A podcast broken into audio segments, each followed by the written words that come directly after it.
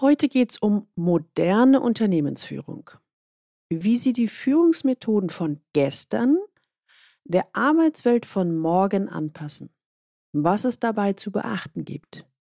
Und wie auch bei Ihnen die Umsetzung gelingt. Also so ganz konkret.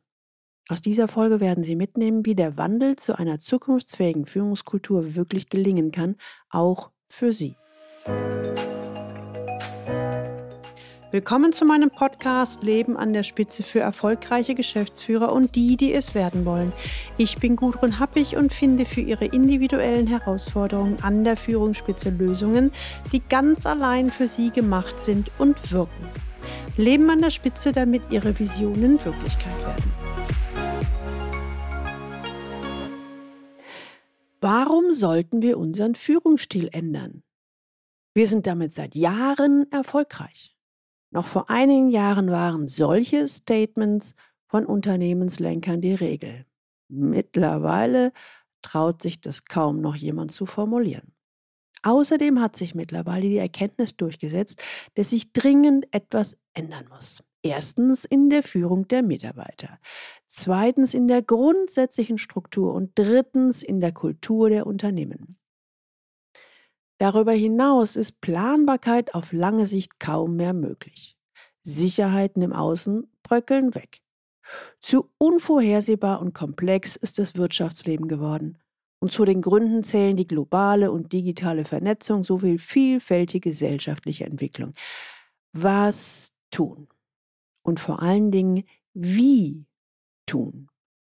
Wenn Sie heute das erste Mal den Leben an der Spitze Podcast hören, dann empfehle ich Ihnen, sich unbedingt in den Galileo Letter einzutragen unter der Adresse www.leistungsträger mit ae-blog.de. Da bekommen Sie ein paar gute Impulse, wie Sie die Herausforderungen im C-Level-Führungsalltag leichter lösen. Okay, fassen wir uns kurz. Kaum jemand bestreitet die Notwendigkeit, Führungsmethoden von gestern der Arbeitswelt von heute anzupassen. Da fällt immer mal wieder der Begriff moderne Unternehmensführung. Ja klar, von moderner Unternehmensführung wird viel gesprochen, aber sehr häufig gibt es allerdings erhebliche Probleme bei der praktischen Umsetzung. Heute möchte ich mich gerne mit Ihnen unterhalten, wie Coaches als wichtige Sparringspartner für Unternehmenslenker eingesetzt werden können, damit der Wandel zu einer zukunftsfähigen Führungskultur wirklich gelingen kann. Ich glaube, das Wort bzw. die beiden Worte, die aktuell nahezu jeder C-Level, Geschäftsführer, Vorstand oder Top-Führungskraft im Executive Coaching am häufigsten nennt, ist Druck. Oder auch Druck und Ohnmacht eine Wurst. Ob Preisdruck, Wettbewerbsdruck oder extrem hohe Anforderungen von allen Seiten. Durch die ganzen Veränderungen bzw. Entwicklungen in den letzten Monaten ist am Markt zu beobachten, dass Führungskräfte beim ersten Fehler ausgetauscht werden. Hm. C-Levels, egal ob Geschäftsführer, Inhaber oder Vorstände, sind oft völlig überfordert, fühlen sich ohnmächtig. Sie spüren, dass ein grundsätzlicher Wandel nötig ist, sind aber oft ratlos, wie dieser aussehen soll. Häufig haben sie schon mehrere Versuche unternommen, Strukturen und Prozesse im Unternehmen zu ändern, wenn sie sich zu einer Einzelcoaching-Maßnahme entscheiden moderne Führungsansätze als Gegenentwurf zum starren, hierarchischen System werden in vielen Unternehmen ausprobiert. Aber machen wir uns nichts vor. Sie scheitern allerdings oft.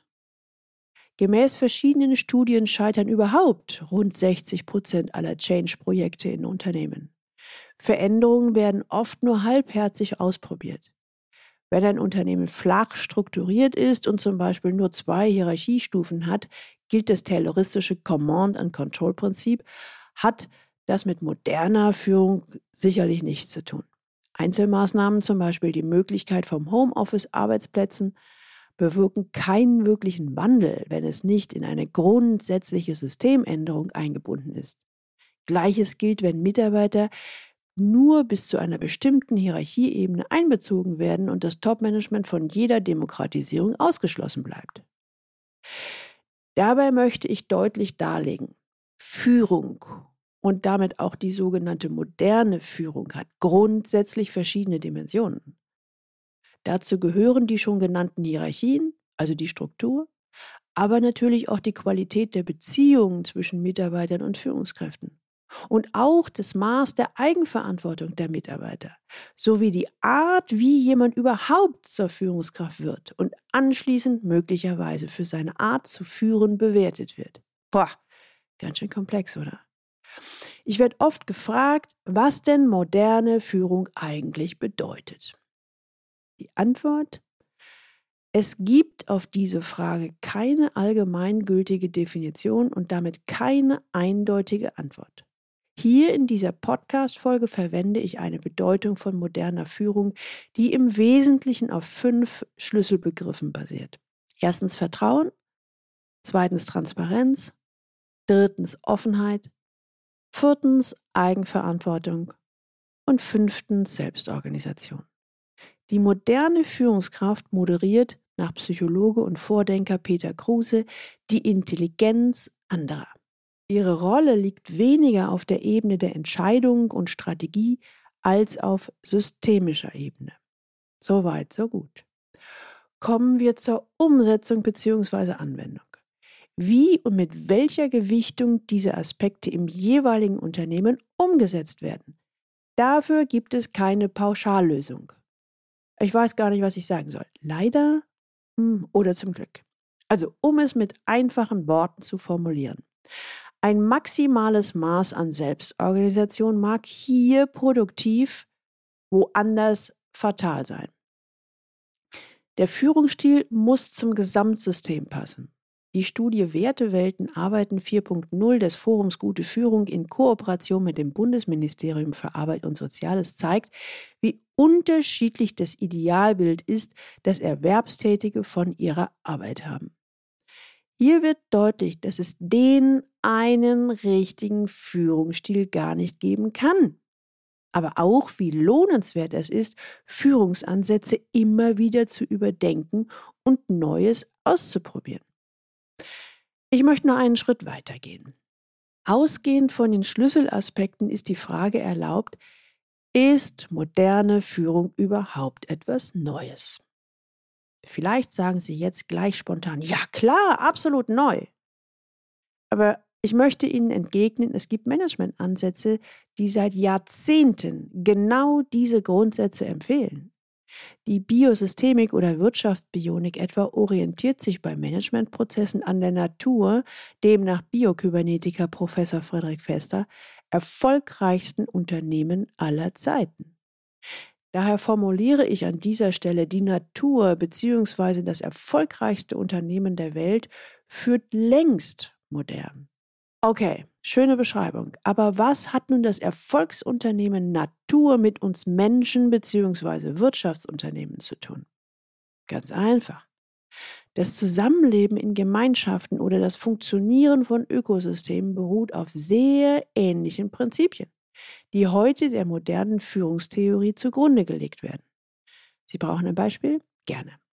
Nehmen wir mal den Aspekt der Selbstorganisation und das Zusammenleben im Wolfsrudel.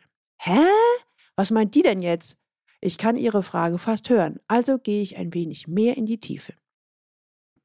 Jeder freilebende Wolf befolgt ein paar zentrale Regeln, die dem großen Ziel dienen, das Rudel überlebt. Davon abgesehen hat jeder Wolf viele Freiheiten. Dadurch entsteht ein dynamisches Gefüge, das förderlich ist für die Innovationskraft des Rudels bzw. des Teams und des Unternehmens. Detlef Lohmann schreibt in seinem vielbeachteten Buch Und mittags gehe ich heim nichts anderes. Werden einfache, klare Regeln aufgestellt, läuft der Laden rund.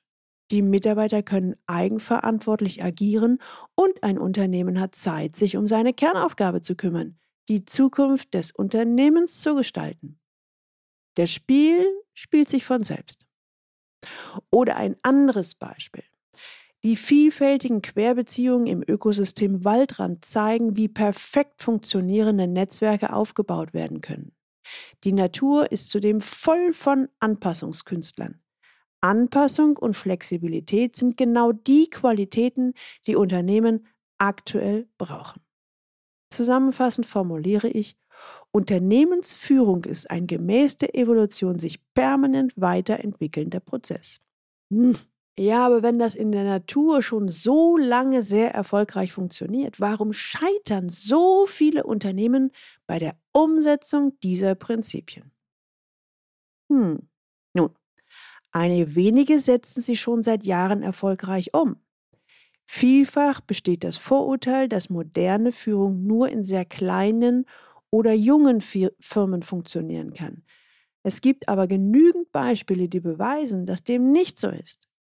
Inhaber Ricardo Semmler etwa beschreibt in seinem Buch Das Semco-System Management ohne Manager, wie er sein Unternehmen Semco konsequent auf Augenhöhe mit den Mitarbeitern umstellte und die Gewinne von 35 Millionen auf 220 Millionen Dollar steigern konnte. Die Mitarbeiterfluktuation sank zudem auf unter 1%. Auch das Unternehmen Gore fährt mit kleinen, selbstorganisierten Mitarbeitereinheiten und flachen Hierarchien Milliardengewinne ein und zeichnet sich durch Kreativität und Innovationskraft aus.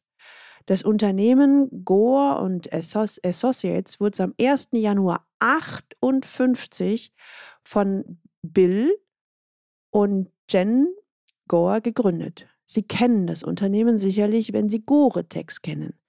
Aktuell zählt das Unternehmen weltweit ca. 11.500 Mitarbeiter. Und Gore ist laut Forbes eines der 200 größten US-Unternehmen in Privatbesitz. Diese und weitere Unternehmen zeigen, die Transformation zu moderner Unternehmensführung kann funktionieren. Was ist denn der Erfolgsschlüssel, damit es funktioniert? Wer die Erfolgsbeispiele genauer anschaut, der stellt fest, der Unternehmer war jeweils überzeugt von seinem Konzept und hat sich durch nichts und niemand davon abbringen lassen. Gore etwa hatte als junger Mann sprühende Ideen, was man dem Kunststoff PET machen könnte und wurde von dem Unternehmen, für das er arbeitete, ausgebremst. Dies sollte sein Hauptgrund für die Demokratisierung des eigenen Unternehmens werden. Die persönliche Ebene ist ein Schlüssel. Es scheint so zu sein, dass nur wenn der Kopf des Unternehmens vom Wandel wirklich überzeugt ist, kann er wirklich gelingen. Das mag simpel klingen, ist aber tatsächlich einer der entscheidenden Punkte.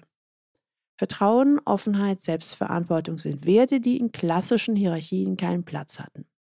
Kaum eine Führungskraft oder ein Unternehmer hat sie in beruflicher Hinsicht verinnerlicht.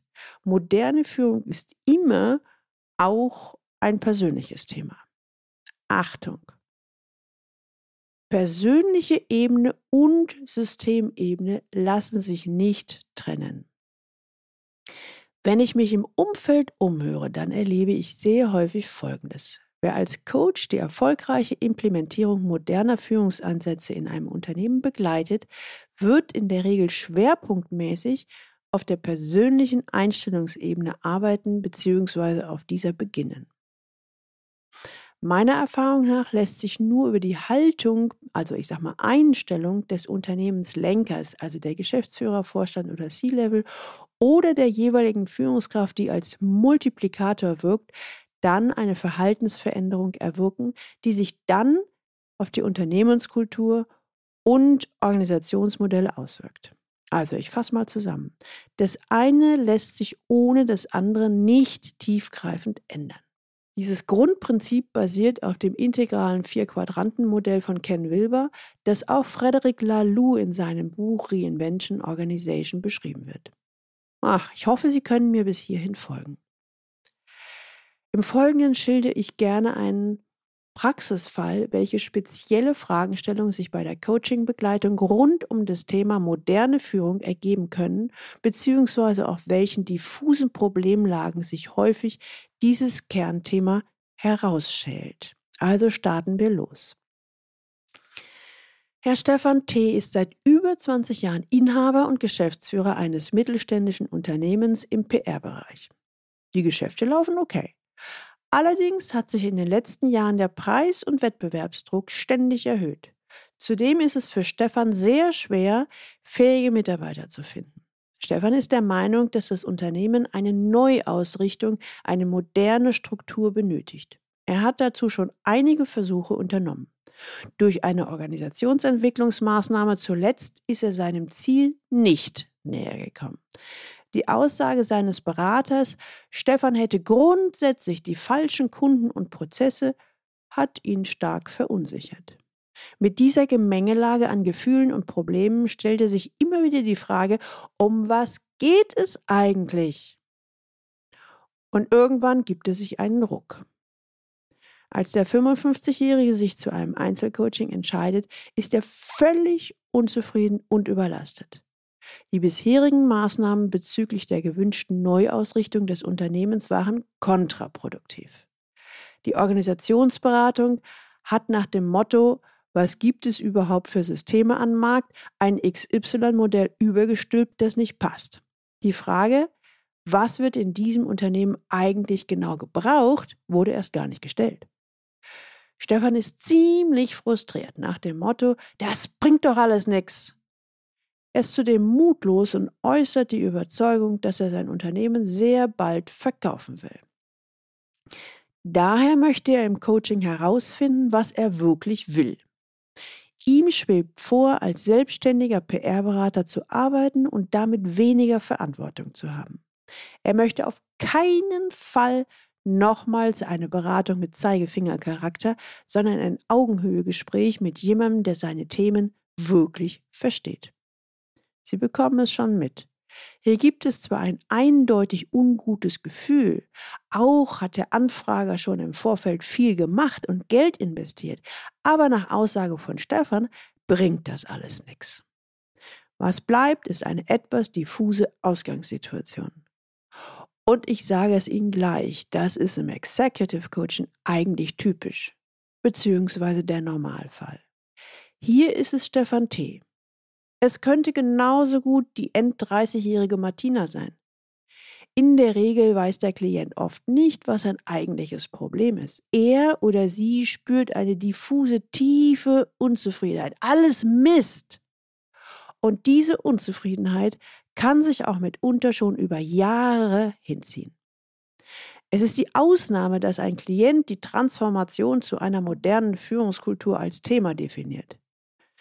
Klassisch sind dagegen Aussagen wie ich muss etwas verändern, weil ich sonst untergehe. Ich fühle mich ohnmächtig. Die Situation ist festgefahren. Alte Muster funktionieren nicht mehr und ich spüre, dass ein Umbruch ansteht. Ich weiß nicht, wo es hingehen soll. So wie auch bei Stefan wünscht sich die C-Level-Führungskraft in der Regel erstens Impulse für die nächsten Schritte, zweitens einen ehrlichen, offenen Austausch ohne belehrenden Charakter. Und drittens, all das wird begleitet von der Frage, ich möchte herausfinden, was ich wirklich will. Ich fange an, mit Stefan T. zu arbeiten. Zu Beginn scheint das Ziel von Stefan völlig klar. Auf meine Frage, wenn Sie könnten, wie Sie wollten und Sie wüssten, es würde gelingen, antwortet er spontan und sehr entschlossen, ich würde das Unternehmen verkaufen und freiberuflich arbeiten. Wir arbeiten eine kleine Weile weiter. Auch was dann passiert, ist eher typisch, denn diese klare Überzeugung, wenn ich das Unternehmen verkaufe, wird alles gut, beginnt schnell zu wanken. Im Executive Coaching führen wir eine Art Inventur durch. Also was ist gut so und kann so bleiben? Was sollte unbedingt geändert werden? Stefan formuliert Wünsche, Sehnsüchte, aber auch Ängste. Schritt für Schritt kommen bei Stefan die wirklichen Gründe für seine Unzufriedenheit ans Licht. Halten Sie sich fest. Stefan fühlt sich völlig gefangen im operativen Geschäft.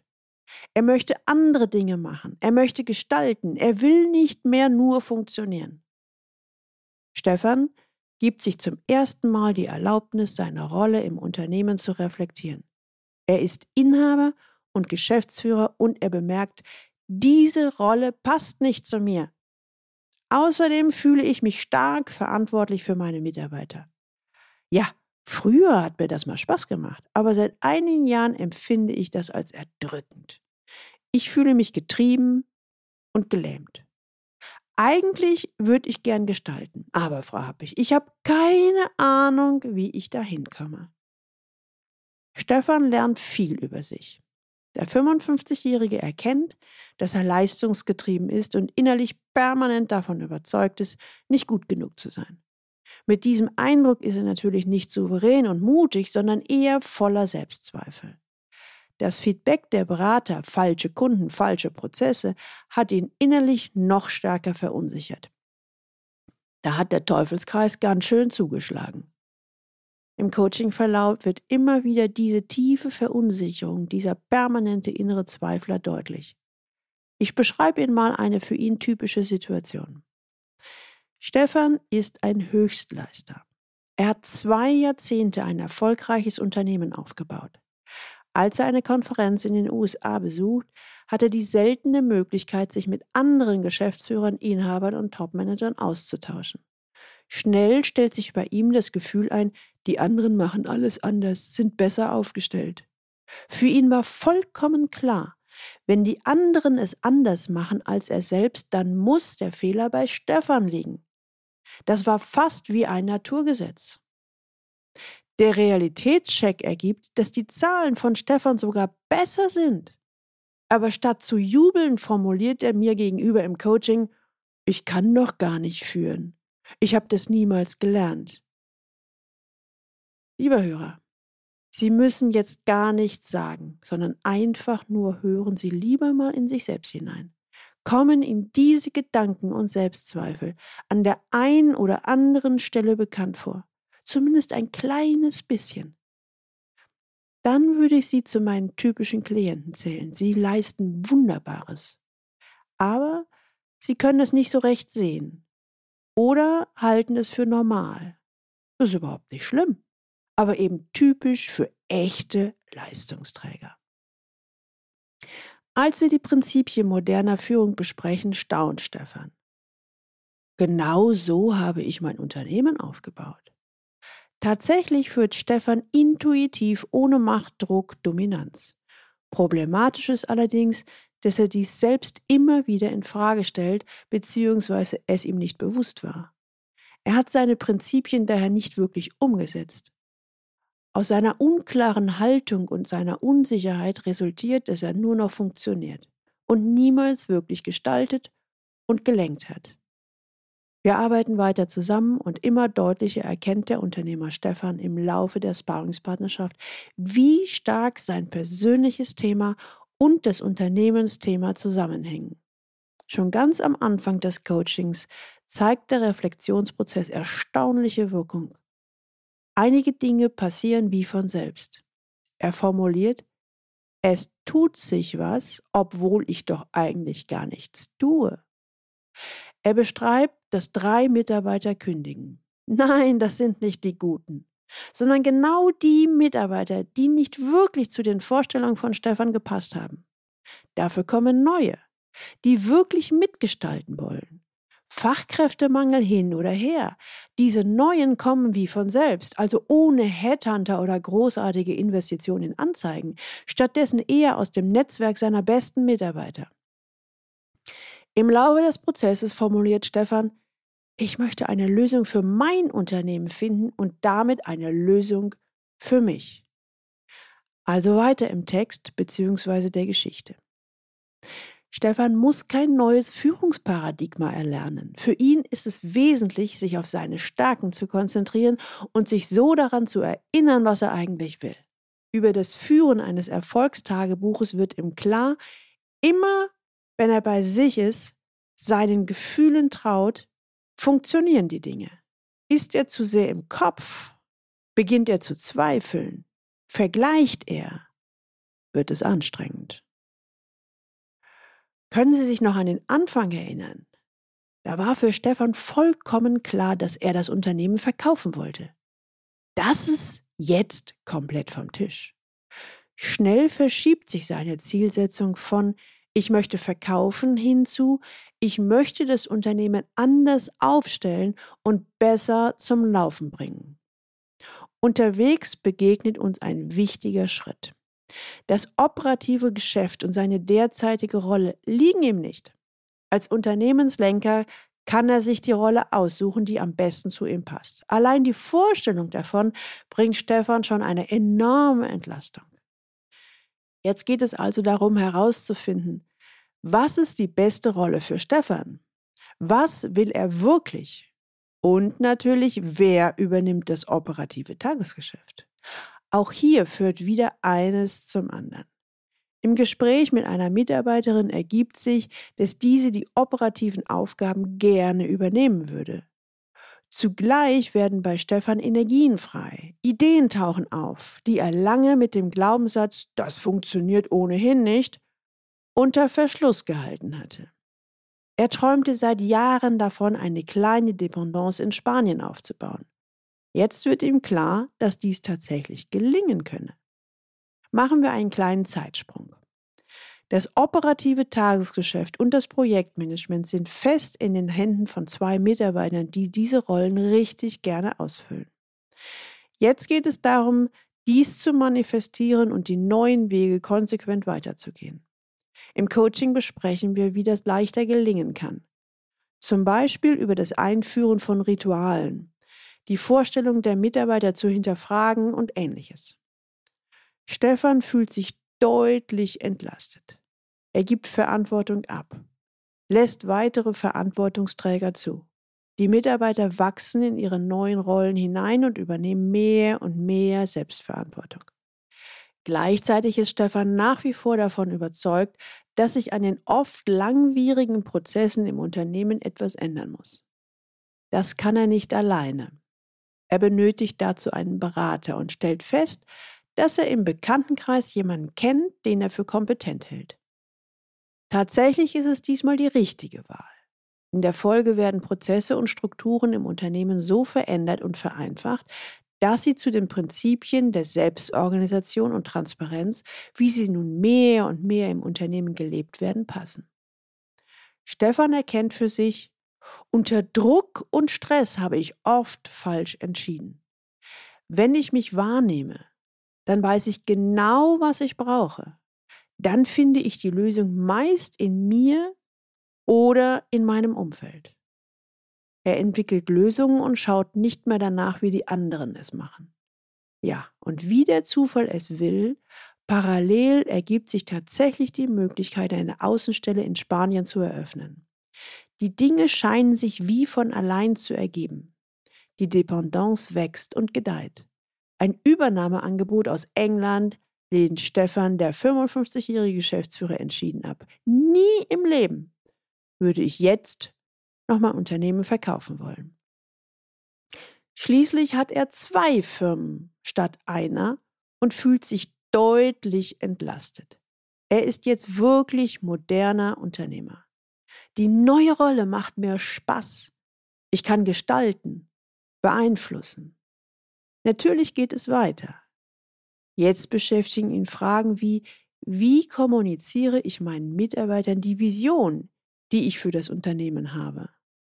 Wie entwickle ich ein wirkungsvolles Einarbeitungskonzept für die neuen Mitarbeiter in Spanien? Wie stärke ich die Eigenverantwortung meiner Mitarbeiter? Schauen wir uns mal auf der sogenannten Metaebene an, was wir gemacht haben. Im Executive Coaching haben wir ausgehend von dem Vier-Quadranten-Modell konsequent an der Haltung gearbeitet. Stefan hatte sein Unternehmen gemäß moderner Führungsprinzipien aufgebaut.